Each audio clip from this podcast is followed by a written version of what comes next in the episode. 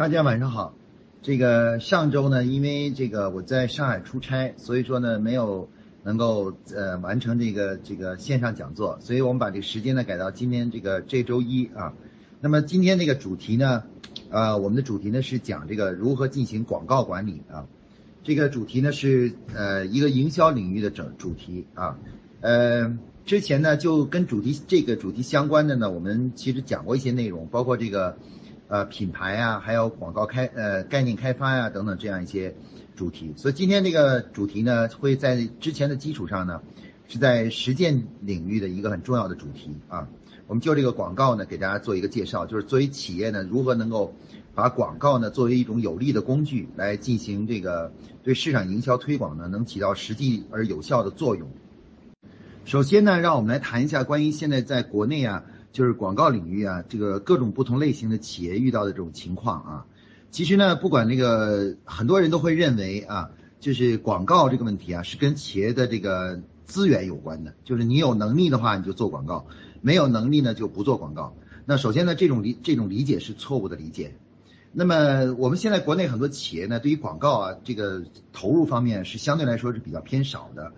呃，为什么呢？其实这个原因并不是说企业家不想投广告。主要原因是因为在之前的这个广告投放的经历中啊，经历过，比如说，呃，一开始的时候呢，很相信广告，那么就投了一些广告，结果投投放了以后呢，就发现呢，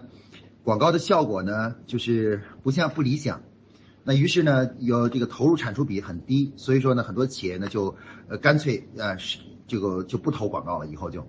对于小企业来说呢，一般来说他们会认为。呃，我们公司资源不够，所以说呢，就是一般来说呢是呃没有钱去投广告，所以基本上把这个所有的资源呢都放在销售上啊，去直接做销售。那么事实上呢，这些这些问题的产生呢，其实主要是因为呃我们的企业呢对于广告的认识层面啊是存在了一些问题，就是还没有真正理解广告它的这个运作原理以及怎么样起到作用啊。那么对广告呢缺乏一个正确的期望值啊期望值。那么我们现在很多企业里面呢，这个其实呃投广告呢是有一种倾向，就是说呃一定要是马上一投，立刻呢就要见到呃这个很明显的效果。那假如没有见到明显效果呢，呃我们很多企业会否定这个广告本身的这个这个效果啊，否否定它的效果。那么这些呢都是我们现在目前国内企业呢经常出现的一些问题，在广告管理方面。那么在实践中证明呢，在实践中证明呢。到目前为止啊，就是广告仍然是推动营销增长和销售增长最有力的工具啊。到目前为止还是这样的，尤其是这个大规模的广告，就我们称为叫做 mass media，就大规模的广告啊。为什么说它是最有效的呢？其实呢，这个在广告领域呢，有一个很重要的指标叫千人成本啊。那就是说，其实你评价一个广告到底是呃，就是这个效果好不好，其实很大程度上看。就是我们每说服一个消费者啊，发生这种尝试，大概是要花掉多少钱啊？花掉多少钱啊？或我们每传递一个广告概念需要花掉多少钱？那么事实上呢，有的时候呢，我们可以看到在搞促销或搞其他的形式的销售活动的时候呢，虽然我们每一次花的钱是比较少的，但是如果把这些钱平均到每一个我们的客户身上去的话，你会发现，人均成本呢其实是比这个。投投放广告呢，它这个成本要要高很多。比如说一个普通的一个，假如说我们说一般性的电视广告，或者说一个呃一些媒网络广告，那么这样的广告呢，虽然说一次性投放成本比较高，但是呢，它的这个人均成本呢，可能只有几块钱，就两三块钱，两块钱或者三块钱。那么如果是我们去搞其他的形式活动呢，有的时候其实人均成本会达到十块钱啊，十块钱。所以我们说，广告到目前为止被证明呢，仍然是最效率最高的、最有效的一个，就是这个呃宣传方式和这个推广品牌，包括提高销售的一种方式。那么，到底怎么样让广告发挥出最大的作用呢？其实最主要的是在我们的组织里面呢，必须要建立起一支对广告相当了解的，而且是专业的这么一个呃管理管理团队啊，就对广告进行管理的团队。那么在保洁的话呢，就是说这个广告投放呢，一般是这样的，就是它一般的比例呢是维持在大约预预计销售额的百分之七，也就是说每年呢会拿出这个呃固，也就是说每年呢会固定的拿出约百分之呃这个预期销售额的百分之七的这个成本，用来作为这个广告投入啊。那么，呃，在这里呢，我要讲一讲呢，就是我们现在很多企业里广告管理中的一个最大的问题是什么呢？就是呃，由于我们这个很多广告啊，年初啊是没有做预算的，那么也就是说，我们实际上全年可能是没有按照这个预算制的管理。比如说广告费，很多公司其实在整个年度计划中是没有这笔费用的，没有立这样的项目。那么如果说，假如说没有正式立这样的工项目，也没有这样的费用的话呢？如果说在了一年的营销运行过程中，突然想起投广告的话，那一般来说呢，这个这个呃成本就是叫费用就成了一个问题啊，就你没有地方去找这个费用，就来填补这个广告这个费用。所以广告管理的第一个呃重要的要点是什么呢？就是要把广告呃放到广告作为一种常态化的行为，放到这个就是每年的营销计划中去。啊，一定，也就是说每年啊，不管你想清楚了，就是说，呃，也这个广要不要投投广告，包括你投怎么去表表达这个广告，但是呢，都要给广告一个预算，啊，一个预算。那么我们刚才给大家的数字呢，就是大约是百分之七左右的，就预期销售额百分之七。比如说你预假你年销售额是一千万的话，那你就是要至少要留七十万来做广告。啊，如果你要是呃销售额是这个是，假如说是比如一个亿的话，那你就有七百万准备要去做广告啊。那么事实上，这个为什么要这样做呢？因为其实，呃，我们说这样做呢，才能保证广告在一个企业中呢，真能够成为一种常态化的工具。大家可能会说啊，说这个王老师，这个我们呃的经验告诉我们说，这个广告投放啊，这个风险很大啊，有的时候投了钱啊，对销售也没什么帮助啊，没什么帮助。那么，呃，之所以会发生这种现象呢，其实主要的原因是因为我们对于广告管理的这个专业的办法和控制的办法呢是不了解。那如果我们了解了这个办法以后呢，你会发现呢，广告呢其实是一种什么呢？是一种投资啊，而且是一种相对来说投资回报率比较高的一种一种投资啊。呃，那个，那么宝像像宝洁公司呢，由于它比较良好的掌握了这种广告管理的工作方法，所以说呢，它的这个每年的话呢啊，比如说去年。二零一六年，它的这个年销售额呢是八百亿美金，在全球范围之内，而广告费呢就有九十亿美金，九十亿美金，啊，是占了大约百分之十一左右的这个呃销售总额的百分之十一，用来做广告的，是全球最大的广告主。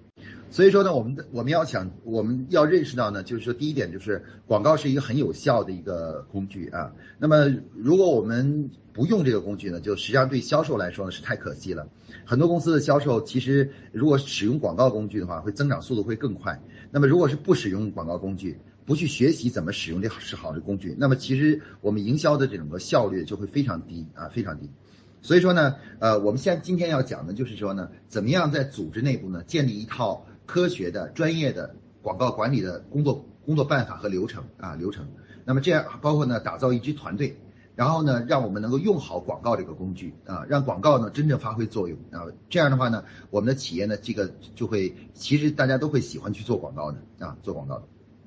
那么在讲那个广告之前呢，我们的第一个重要的问题呢，就是要说一下，就是在企业内部呢是哪一个部门来关于管理广告这个。这个工作，那么这个工作应该从这个正确的呃部门结构上来说呢，是应该归属于市场部的品牌管理的这个呃这个部门来负责这个进行这个广告管理啊，包括这个就是广告的策划，然后包括拍摄制作啊制作啊，然后呢那个包括确认这个投放计划啊，那么在呃公大一点的公司里面呢，会专门就媒体部分设一个媒介部。啊，媒介部专门负责进行媒介采购和管理的和监播的。那么这这个部门和是广是品牌部的一个配套啊，它是来就是执行品牌部在媒介层面的计划的这样一个部门。那么企业内部的广告管理中呢，还有一个角色就是广告公司啊。一般来说呢，呃，我们大多数的广告都需要由广告公司协助来制作啊，来制作。那么广告公司跟企业的角色呢，呃，我们其实可以打一个比方，就是说。呃，一般来说呢，其实企业属于是叫做，啊，这个广告的设计师啊。所谓设计师就是向什么方向宣传，传播什么什么理念，以什么样的呃风格去传播这个传播这个东西，这是由企业来定的啊。那么那个这个这个什么呢？呃，广告公司呢，其实更多呢更像是一个啊，就是呃操作的这个工人啊。如果我们说啊这个企业是建筑设计师，那么广呃广告公司呢就是属于土木工程师啊，土木工程师。所以说双方呢需要需要很好的配合，才能够把这个广告拍好。现在我们很多企业呢，有的时候呢，企业内部呢是呃人们呢就是有这个呃。可以说有些某些企业的市场部呢是比较呃稍微有一些懒惰，懒惰呢就是他们不学习怎么做做广告管理，而是把所有的广告的一切呢都交给广告公司啊，然后让广告公司从开始前期的策划一直到后期的这个就是制作啊什么的全部全包了。那么这种方式呢，其实对于企业是非常不利的啊，因为企业要想真正管理好广告，必须有一一些一批专业非常非常专业的人员。对于广告的整个的原理啊，包括它的这个怎么样去把控它的质量啊，都有一个很好的这个管理的团队，这样才能够长期呃用好广告这个工具啊。那宝洁就是这样做的，宝洁它有一个非常专业的品牌管理部门，对广告的这种管理呢是非常的专业化的啊。因此呢，他们知道怎么去分配自己的角色和广告公司的角色。好，讲到这儿呢，我们还就开始进入到关于广告管理这个内容内容层面，就专业技术层面了。那么实际上，广告管理可以分成两部分，一个是广告开发，一个是呃媒介啊媒介媒介的这个这个规划啊，就是媒媒介投放的部分。那么我们先来讲一讲呢，就是关于广广告开发啊广告开发。那么一条好的广告呢，其实从根本上来说呢，其实它是要它是能够打动客户的啊。我们说评价一条广告好不好呢？其实最重要的一个评价指标就是是不是能勾起客户的这个叫做购买欲望。购买欲望就是这个去，那么一般来说，一个这个一个好的广告，在消费者看了一次到两次至最多到三次的时候，就应该产生了一个比较强烈的一个就是购买欲望啊，购买欲望。所以说呢，我们评价广告的时候呢，是不，是不能用这个简单的销售的，因为呃，广告这个事情是，因为广告这个事情是说，你拍完了以后你还没投，你你设销售目标也是没有用的。而你在没投之前，你就要对就要判断这条广告是好的还是不好的。所以说，你用如果用销售的话，那这种后置型的这种评价是没有用的。那你就投完了，就算它不好，你也你也来你也没法改了。那么所以说呢，广告的这个这个这个这个质量控制呢，首要的控制呢，就是要去一定要在呃拍完之后就能够测量出来它到底是不是有很有效的一条广告啊，而不是说等到广告投放完了以后看再去看效果。如果那样的话，就很容易出现问题，而且一旦失败的话呢，资源已经都都已经那个都用了，所以说呢，这个就会导致我们的广告呢，这个效果呢就呃就大家对广告的这种这种信任呢就会呃信心呢就会减弱啊减弱，所以说我们说这个广告的这个质量管理呢，一定要在广告制作完以以后就要能够啊给予这个测量。那么这个广告开发呢，它怎么样才能开发出一条真正有打动力的这个就是？广告呢，其实呢，它是由两个部分组成的，一个呢是广告的概念啊，广告的概念啊，这个关于概念这个部分呢，我们上次在这个概念开发中就介绍过啊。其实概念是什么呢？概念其实就是呃这个这个连接了我们的产品的特点和消费者的需求的这么一个桥梁啊。那一般来说呢，我们很多消费者呢，很多产品呢，都是有一些呃技术层面的特点啊，就是比如说在行业里面是在某个领域是领先的。但是如果我们直接把这个沟通给消费者，在广告中去传达呢，消费者呢是很难把这个技术性的特点和自己呢联系在一起的，联系在一起的。那么所以说呢，我们就需要怎么样呢？需要一个转化的工作啊，转化的工作。那通过这种转化呢，最终呢就是这个就是呃，最后让广告更有效。那么这个转化工作呢，我们就叫做广告概念开发啊，就是概概念开发，或者也可以叫做就是新产品啊或产品的概念开发啊。换句话说，它是一样的，广告概念和产品概念它是一样的，都是为了传播什么呢？就是为了传播呃，把自己的产品的对客户的价值呢传播出去啊。大家可能会有的时候很难理解什么叫做客户价值，什么叫做产品特点啊？呃，这个比如说这个呃这个呃。我们有一个呃，举例子，我们有一个产品啊，比如说像一个手机，它装了一个红外线的拍摄的，就是在相机旁边拍装了一个红外线的这个这样一个装置。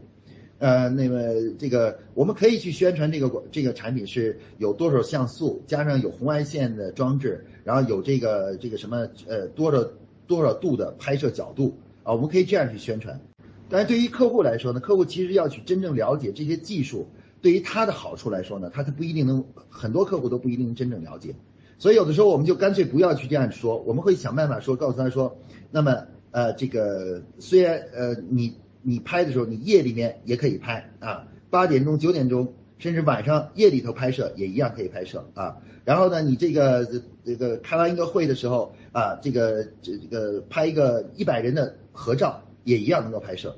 那么像这种呢，其实就是什么呢？就是我们说的叫概念。那我们可以看到呢，其实我概念是把我们的那个就是比如说这个大的广角和这个红外线转化成了客户的价值是什么？客户价值是夜里可以拍，呃。一百人的会议可以拍合照，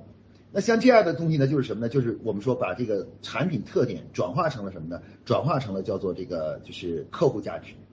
那么几乎所有的广告呢，都需要进行广告概念开发，因为呃我们会发现呢，就是让我用我们的技术的语言和专业的语言去在广告中与客户沟通呢是非常痛苦的，非常困难的，因为客户很有的时候很难理解。呃，这个技术某个技术特点到底有什么好处？所以营销人员一个非常重要的基本功就是什么呢？就是要要这个把这个产品的技术特点转化成一个广告的说法啊，广告的说法。那之前呢，我们曾经讲过这个三九药业的这个广告啊，就是广告。那之前的话呢，这个三九感冒灵呢，它是一个呃中西医结合治感冒的这么一个产品啊，就是有中药也有西药。那么开始的时候，我们开始人们宣传的时候呢，一直想的就是结合这个技术特征啊，所以他就提出了，比如说中西医平衡治感冒，然后呢，这个广告呢是一个芭蕾舞演员站在平衡木上啊，左边是中医，右边是西医，然后是平衡治感冒啊，平衡治感冒，采用这种方式来表达。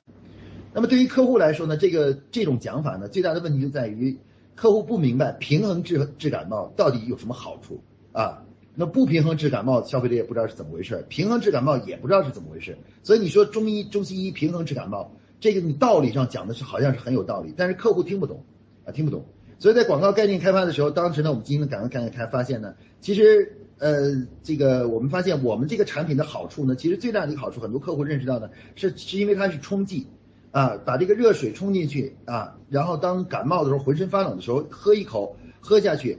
既起到了呃治感冒的作用，同时还能够马上让身体变得暖暖的，所以后来呢，这个广告概念大家可以看到改成了是暖暖的很贴心啊，暖暖很贴心。那么这个广告概念开发就很好，它是把自己的真正的把这个功能啊转化成了一种消费者可以感知的一种一种方式，把它表达出来啊。那么广告概念开发呢，实际上是一个非常重要的专业工作啊，就是一定要注意广告概念开发，因为广告如果是不能够把概念抽屉的很好的话呢。花了很多钱都是一种浪费啊，都是一种浪费。那么除此之外呢，除了概念以外的话呢，我们还要谈谈的关于广告的表达形式啊，广广告的表达形式。因为我们在广告中呢，它这个使用的方式不是用文字，大多时候呢是用图画或者是用这个视频来表达一个产品的好处啊，一个好处。那这里面就需要有剧本，要设计一个剧本。那么这个剧本设计的工作一般来说是由这个。这个广告公司来进行策划的啊，那么在剧本设计的时候呢，它这个质量呢，最大影响这个质量最大的这个影响的要素是什么呢？是这个就是呃一个设计者对于整个广告的调性的理解啊，或者说是品牌定位的理解。广告呢不同于这个就是呃不是简简单的广告语，广告本身呢它的整个情节设计呢要起到两个作用，一个是呢。这个就是能够呃让客户从感知的层面对这个品牌或这个产品就有好感，然后第二个呢就是什么呢？就是它的情节设计呢能抓住客户的眼球，也就是有独特性啊，有独特性。那么这两个部分呢都是广告的画面啊，还有故事情节所要去塑造出来的啊，一个是便于客户识别和记忆，一个是便于呢客户给客户一种很良好的感觉啊，良好的感觉。那么这个呃，事实上呢，我们发现呢，就是呃，由于这个消费者行为学研究发现，大多数消费者啊，实际上在采购购购买一个产品的时候啊，是比较感性的，比较感性的。所以说，除了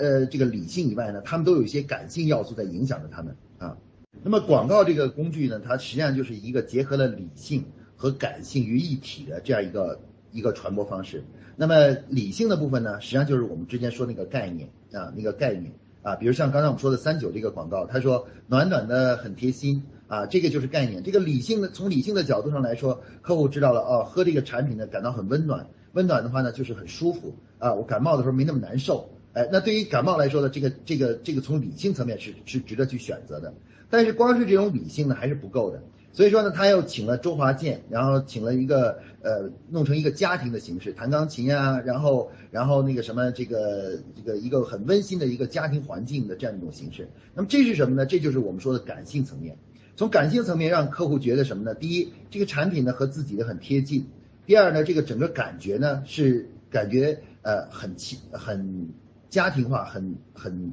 很容易信任啊，很容易信。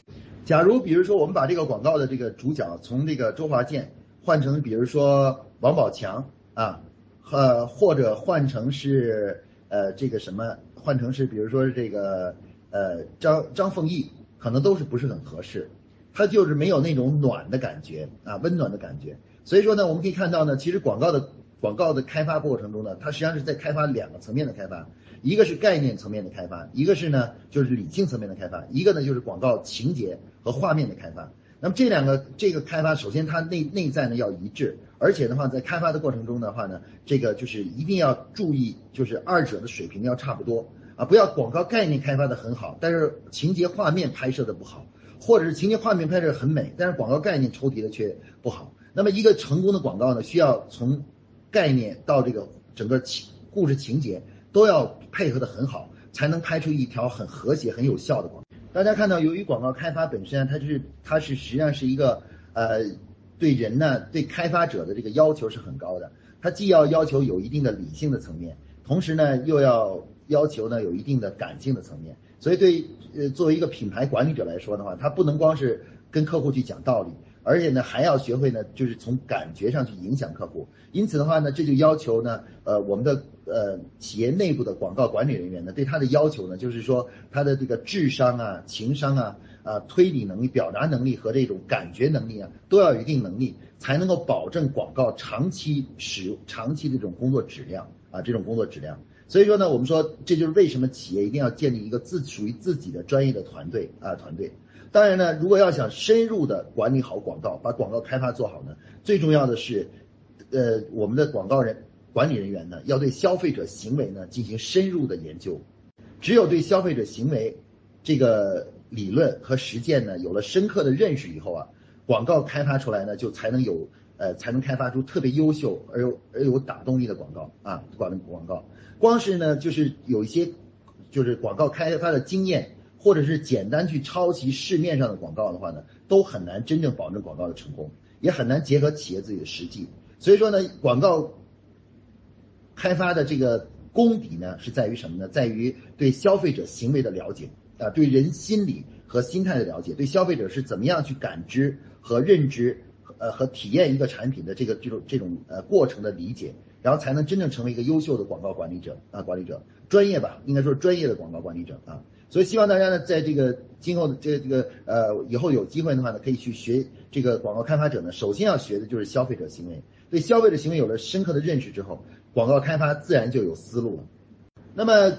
虽然说我们说这个广告开发者的专业水平很重要，但也不意味着说只要是一个专业的这个广告开发者，就一定每次都能开发出一个好广告来。有的时候有些广告可能有一个东西没想到，这个广告就会出问题。那么宝洁公司呢，就专门设计了一种啊，就是对广告进行质量管理的这么一个工具。我们给它起，当时呢起名叫 OAT 啊，叫做 Off Air Test，就是投放前测试。投放前测试。那么这个测试呢，它就是设计了一种市场调研方法啊，在每次每次呢广告投放前啊，一利用消费者调研的方式，对这个广告呢进行测量啊，测量从三个角度测量。测量第一个是测量它的打动力，也就是消费者的购买欲望。能激起消费者多少的购买欲望？第二个呢是测量它的这个艺术感染力啊，这艺术感染力就是它的艺术层面是不是给客户那种感觉是对的。第三个呢是测量它的独特性啊，是不是抓眼球啊？从这个三个角度来评价广告质量。那么这个方法呢，今天没时间讲深入讲了，所以说我到时候有时间，大家谁要是感兴趣的，我们可以到时候呃在呃私下里再来沟通这具体的调研模式。调研模式。那么如果我们的开发者有一定的专业性，再加上我们有一个。比较客观的市场调研的评估手段的话，那么广告的质量呢就得以保障了。那么这样的话就为投放呢做好了准备啊，投放做好了准备。所以整个广告呃管理呢，其实从呃某种意义上来，它可以分成两个阶段。第一个阶段就是开发阶段，开发阶段呢，其实我们刚才说了几几个重要的动作，就是第一呢是要这个呃呃这个什么有这个有预算，第二呢是要开发概念。第三个呢是要开发这整个的故事脚本，故事脚本，然后另外呢，最后呢要做这什么呢？做质量 QC，做质量检测。那如果把这四个步骤都建立起来呢，那企业的广告开发流程呢就基本建立起来了。那么广告开发出来以后呢，马上面临的一个很重要的问题，广告管理中的第二个问题呢，就关于媒介的问题，这是困扰了很多企业的一个大问题。就大家总觉得呢，就是什么呢？就是呃，我们公司没有钱啊，或者这个广告投放的成本太高了啊。那么事实上呢，这个主要的原因是因为大家把这个眼光呢都关注到那些呃非常就是呃经常在我们眼前出现的那些媒体啊，比如说这个就是呃电视广告啊，或者是呃湖南卫视的某个节目啊节目的赞助啊，或者是比如说是楼宇广告啊等等这些。那么这些广告呢，这个特点呢就是说大家认为这就是最重要的媒体了。啊，很多人在人的不专业的人心目中就是会认为，只要是不投放这些媒体，其他广告投放了投了没用啊，投了没用。那么事实上呢，我们说广告投放这个问题啊，关于媒介管理呢，它的原理就是什么呢？就是看菜吃饭啊，看菜吃饭。媒介管理的原则是什么呢？媒介管理原则，呃，它的第一个原则就是什么呢？就是结合实际情况啊，看菜吃饭，集中优势兵力啊，集中优势兵力，这个这个呃，先一分区域来进行解决。那我们说广告最忌讳的是什么呢？忌讳的就是啊，把所有的广告费用啊，这个按照各个城市分担开啊，不管这个钱多钱少，反正每个城市多多少少投投一点，投上一万块啊，两万块，啊三五万三五万块。那如果由于这个资源太少了，所以说在实际上这个广告投到每一个城市的时候呢，它是都是没有这个没有效果的。那么这个正确的媒体的管理的思想，媒体媒体的管理思想是什么呢？就是如果我们钱多，可以覆盖呃呃数量。多一点的城市，我们就会今年呢就会覆盖多一点的城市。如果今年这个钱不够少的话呢，我就要保证先能解决几个城市就解决几个城市啊，切不可啊。媒介管理中最嗯不不能做的就是把资源全部分散啊，分散每个地方都多多少少都投一点，那么这样的效果是最差的啊，获得的投入产出比是最低的啊。那么媒介呢，一般来说呢，我们这样的，我们说呃。市场部呢会做一个计划啊，它呢就是每年呢，它就会把拿出一些区域来进行进行投放啊，进行投放。如果钱少的话，钱多的话呢，当然它会保证每个区域都有一定的投放量啊，投放量。那么这个呃呃，这是呃媒介的一个总的指导原则，就是要集中资源，不要分散资源啊，这是这是一个总的原则。那么第二点呢是什么呢？就是在媒介使使用和管理的时候呢，就是各行各业的情况都不一样。那我们要投呃投广告的时候呢，怎么样选择媒介呢？其实我们要结合消费者的生活轨迹来选择媒进行媒介的选择啊。比如说呢，就是这个呃不同，我们每个产品呢都会有不同的目标客户啊不目标客户。那有的呢产品呢可能是面对的比较收入比较高的，那么有的呢面对的是收入中等的，有的人可能有的是面对的收入相相对较低的。有的是面对年纪较轻的，或者有的是面对面对年纪较老的，那这个这个不同的这个这个产品呢，它的目标客户是不同的。那么在选择媒介的时候呢，一个最基本的办法呢，就是分析自己目标客户的这个生活的轨迹啊，也就是说这个一周里面他一般都会去哪？除了上班以外，他还会去哪？啊，我们会分析他整个上班的轨迹，那么这个分析他整个下了班娱乐的生活的轨迹。还分析他在周六周日他的一些常见常去参加的一些活动的轨迹啊，然后呢，根据这个轨迹呢来思考呢媒介的选择。我们举个例子啊，比如说呃一个服装公司啊，就是一个服装品牌的公司，他想去这个这个做做这个做广告，他发现呢这个广告呢就是没有足够的费用去做这个广告，但是呢。他可以，呃，他可以去研究自己的目标客户。假如我们做的是一个中高端的女性服装的话，中高端女性服装的话，那我们就会研究这些人的呃生活轨迹。假如我的研究过程中发现，比如说我的目标客户中有百分之五十以上的人每个月都要去做美容或者是做美甲啊美甲或美美容，那么我会我会在考虑能不能够这个建立一个媒体或开发这样一个媒体，就是在美容院啊，在他们做美容这个前后这段时间里面来宣传这个呃这个把这个服装品牌的一些东西宣传这里。那如果我们能有这样的一种思考方式和创造能力呢，媒介本身呢就开始灵活起来了。那么这种媒介媒介的考量呢，它是实际上是它它是结合客户来考量，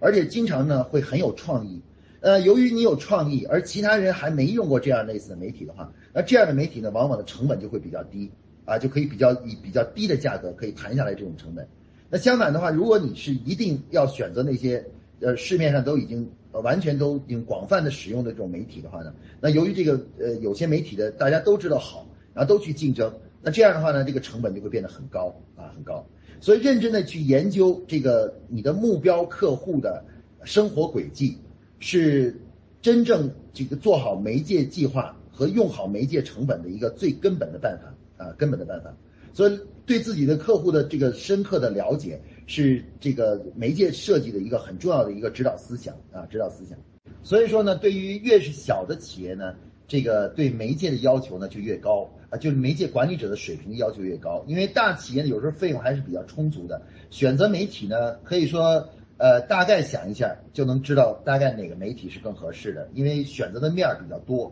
可是对于小公司来说呢，由于你的费用不够多，选择的面比较窄，所以说呢这就需要这个我们的媒媒体人员，就是包括这个广告人员是有一定的专业水平的。啊，能够从自己的目标客户的这个这个生活轨迹出发，来去重新思考这个这个寻找媒媒介点啊媒介点。其实有的时候呢，这个一旦是这种方式做成功了以后呢，它可以大大的节省我们的媒介费用，而且使广告宣传的效率呢也得到大幅度提高啊。那这个就是需要什么呢？需要我们提高自己的专业水平。那么讲到这里呢，其实无论是广告开发也好，还是这个。呃，广媒介的开发也好，其实说到最后呢，就是一个办法，就是要去深入的了解自己的目标客户啊。只有对目标客户的生活的这个，包括他们的这个对呃产品的需求有很清晰的了解的时候呢，广告开发的方向才能够开发的很准啊。包括某些细节管理呢，才能管理的准啊，管理的准。那所以说，刚才我说过了，说广告开发的根本呢，就在于对消费者行为的理解啊，消费者行为的理解。啊，就要对这个方面，如果你理解的透的话呢，这个广告开发的成功率呢就高很多啊，就会高很多。那么与广告开发有关的这个学习课程呢，其实呃是有很多的。这个一个是专门面对广告开发，就是广告开发与管理，这是一门课啊。这个另外一个就是媒介媒介的开发与媒介创新与与与管理，这个这是一门课。然后另外呢还有一个就是消费者行为学啊，消费者行为学。然后还有一个呢，就是市场调研啊。那这四个课呢，都是跟这个广告开发，呃，做好广告呢是有着密切的联系的啊。所以说，这个广告的这个专业人员呢，其实需要至少学这四门课，来让自己变得更专业起来啊。对对，这个工作呢做得更专业起来。那么广告开发完了以后呢，其实我们刚才提到一个问题，就是关于对广告的期望的问题，就是一个广告片到底是呃，我们希望它呃多长时间？能够在销售上见到一些效果啊，效果。那么这个呢，就涉及到了关于广告的广告片的分类。那么我们说广告片呢，基本分成的是品牌类的广告和这个产品类的广告。那品牌类的广告呢，一般来讲呢，是它是在整个过程中呢，是不具体的去阐述产品功能或者产品的啊。很多广告呢，就是把自个儿的品牌一写啊，比如我们看到的这个。东莞慕斯做这个广告，就是一个老头叼个烟斗啊，烟斗，其实没有谈具体的某一个产品，就这种广告呢，我们称为叫品牌广告啊。那么还有一些广告呢，是像宝洁的各种广告呢，都属于产品广告，是具体去阐述产品的优点啊，产品给客户带来的好处的啊。那么这两种广告呢，它的期望值是不太一样的。一般来说呢，品牌广告呢，它这个期望值呢是以年度为单位的。它是通过投投放这个这个呃，通过投放这个品牌广告来提高消费者的，比如说是咨询率啊、进店率啊啊，包括加强这个成交率啊等等啊，通过这个方式，它会以年的方式来体现在整年的销售和利润这个层面的啊层面的，是从品牌的角度。那么如果是产品广告呢，它就这个见效速度一般会比较快啊，一般来说，我们这个产品广告投放后呢，它是以这个三个月以投放三个月以后的这个尝试率啊，消费者发生尝试的这种比例，来作为评对这个广告的呃尝试率的增长的这种比例，来作为对广告评价的一个标准啊，评价标准。所以说，一般来说，我们说这个呃呃产品广告呢，大约需要三个月左右见见见出效果。而如果你做的是一个品牌广告的话呢，那么应该是以整全年度、整年度啊，作为一个整体的评价，因为它这个由于没探讨到具体产品，然后要想通过品牌直接影响到客户的购买的话呢，这是有一个比相对来说比较长的时间的啊，长的时间的啊。那么这也是这就导致了很多像宝洁这样的公司呢，就是会认识到，呃，作为企业来说呢，一定要管理好品牌广告和产品广告在整个广告中的比例啊比例。那么像在宝洁的话呢，它基本上说呢，就是一般来说呢，品牌广告和这个就是我们说的这个叫做呃产品广告的话，它的比例的话呢，就是对于宝洁这种单品牌来说呢，它的比例大概是一比十，就投一次品牌广告，十次产品广告啊，是就是一比十的这样一个比例。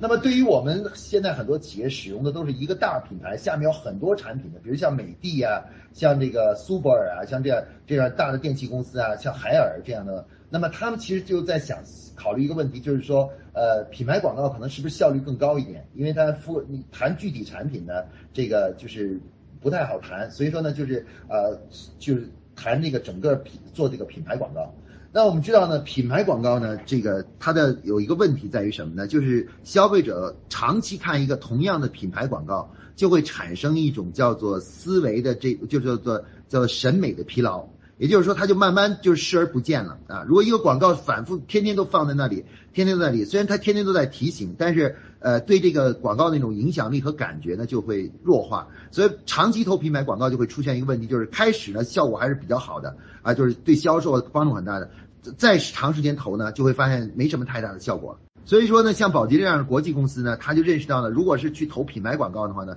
可能会对这个这个呃销售呢呃。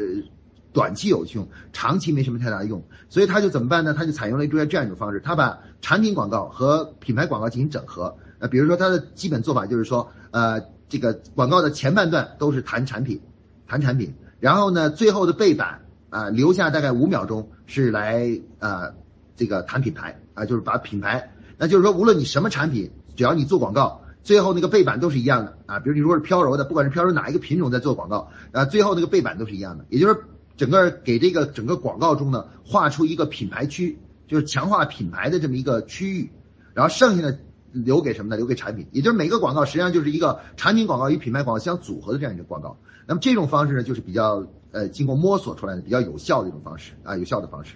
那么事实上，单独投品牌广告，单独投产品广告呢，其实都是可能都有一些缺陷。那么把这个品牌广告和呃，产品广告有效的组合在一起是是最理想的一个办法啊。品产品广告带来了新意，让客户有东西可看。那么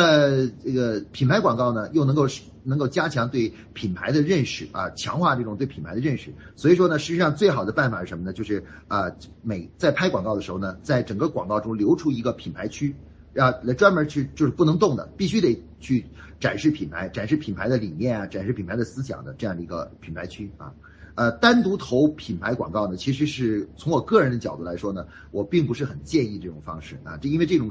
呃，往往是做不了多长时间的，效果就会大大减减弱。好，由于时间缘故呢，关于广告这个主题呢，我们先暂时讲到这儿啊。其实大家要想深入成为这方面的专业人士的话呢，还是要深入的，呃，我们用较长的时间来进行沟通啊，把这个从消费者行为学角度啊，从这个多个角度跟大家进行一个复合性的沟通。这样的话呢，大家才能对这个广告整这个内部的管理呢有一个更加深刻的认识。那今天呢，我会抓了一些重点给大家讲了一些经常容易犯的错误，给大家做了一个介绍啊。那个我们今天呢，因为时间缘故呢，我们就先介绍到这儿。啊，如果大家有什么问题呢，下面还可以提问题啊。通过提问题呢，我再给大家通过回答回答问题呢，再来给大家进行深入的讲解。呃，关于这个广告方面的课程呢，我准备在呃这个夸克书院第二期的时候呢，这个开一个营销专业，呃，就品牌经理专业品牌经理的培训班，培训的这个夸克第二期啊，主要是全部围绕营销的，其中就包含了刚才我们说的消费者行为啊、品牌啊。呃，广告开发与管理啊，还有就是市场调研，然后这个呃年度经营计划，然后还有就是这个呃媒介管媒介管理，还有就是新产品上市等，这个一共是十十十五门左右的这个就是营销的全专业课程啊，就全部是围绕营销而展开的课程。那这个就是我们准备在今年争取今年七月份吧，从七月份开始。一般来说呢，广告投放呢，最好的是实际上考虑到广告本身有一个叫做滞后期，所以说一般它是在整个这个交易，就是整个全年交易的这个旺季向前提两到三个月，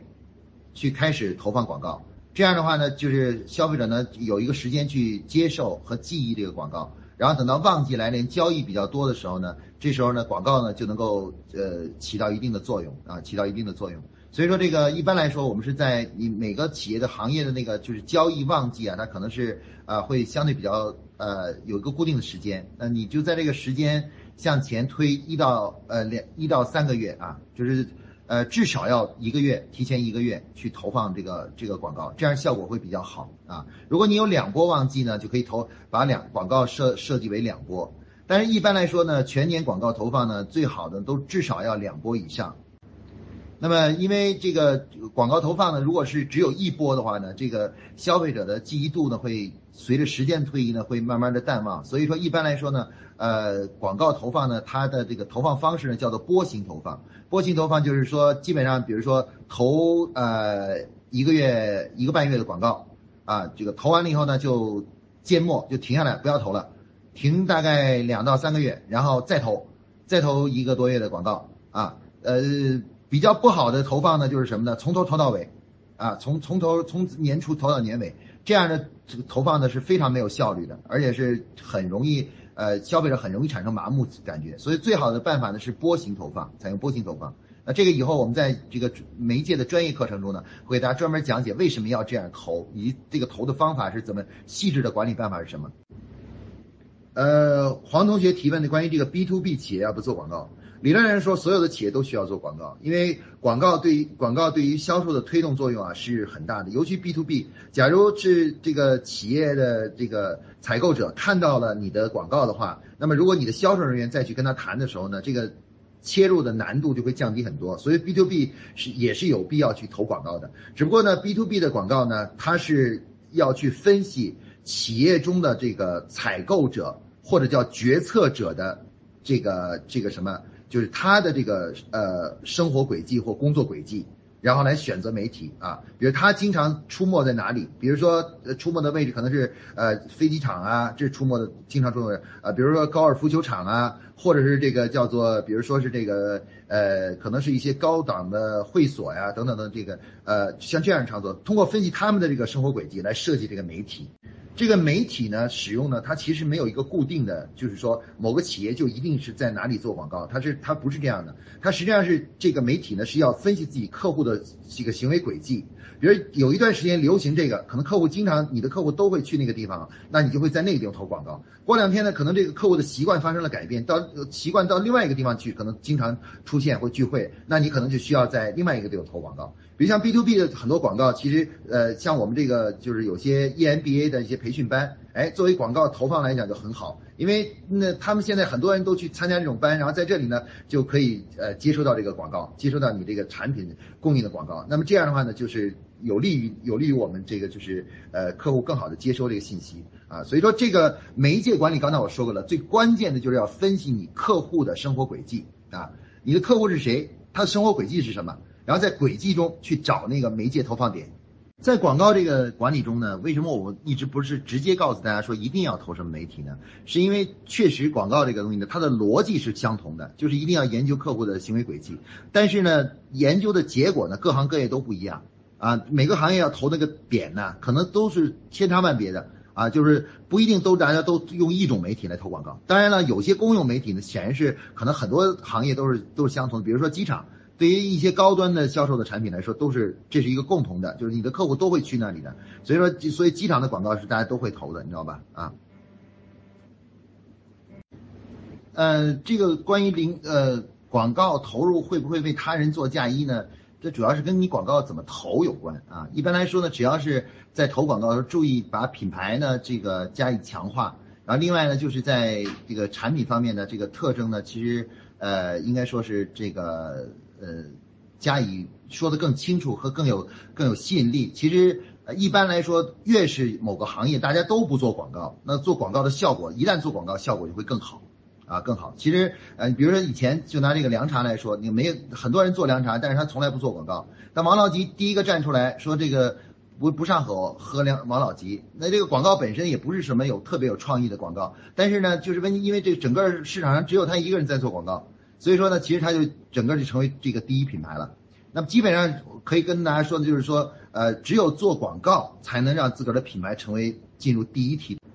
如果说我们一点广告都，呃，这个说，呃，大家现在都不做广告，那这个其实不是一个问题，而是一个大很大的机会。啊，就是说，如果你能想办法，哪怕做一点广告，都会在竞竞争中呢取得领先啊。所以这个行业零广零广告行业是最需要做广告的。那个三九的这个同学吴同学提这个呢，就是关于这个品牌广告和产品广告。刚才我已经我已经在那个课上已经讲过了啊，就是这个品牌广告呢，其实是是这样的，就是说投品牌广告呢，就是当一个品牌。呃，一般是发展到一定的周期，被消费者渐渐淡忘了的话，那我们就会可能会专门投一个总的品牌广告啊，品牌广告。但是品牌广告的缺点在于，由于它不够具体，它因为没有阐述具体的产品是什么东西，所以说往往的话，这个就是呃，消费者呢是很难就是呃就是呃非常非常关注这个这个广告的。啊，然后呢，对销售的影响呢，它的呃这个可靠性也就是可就是稳定性也不是很好。所以刚才我谈的一个很重要就是最好是把产品广告与品牌广告相结合啊结合啊。那像宝洁的话，它一般都是赶到了什么十周年庆的时候投一下整体的品牌广告啊。一般在每年里的话都不会投品牌广告的。那么它的品牌广告其实都是都跟产品连在一起的，那就是有产品的时候呃就是要投广告。那么另外，你提的关于这个新产品这个上市，一般该不该投广告的，这个其实是没有那什么的，没有这个就是呃不需要讨论的，因为新产品上市理论上说都要投广告的啊，如果有能力的话，一定要想办法投广告。就是如果是不投广告的话，这个这个新产品的这个呃整个的这个成功率啊就会大大下降。所以说基本上这个呃新产品上市都要投广告啊，一而且它投广告的比例呢是占你预期在一定时间内，比如一年内的销售额呢预期的它的占比呢是比较高的，是超过百分之七的，一般是在百分之十五到百分之三十，啊就是你预期的销售额的百分之十五到三十都要用来投广告。啊，这个所以说新产品的这个问题呢就不不不是说投与不投的问题，而是说投多少的问题。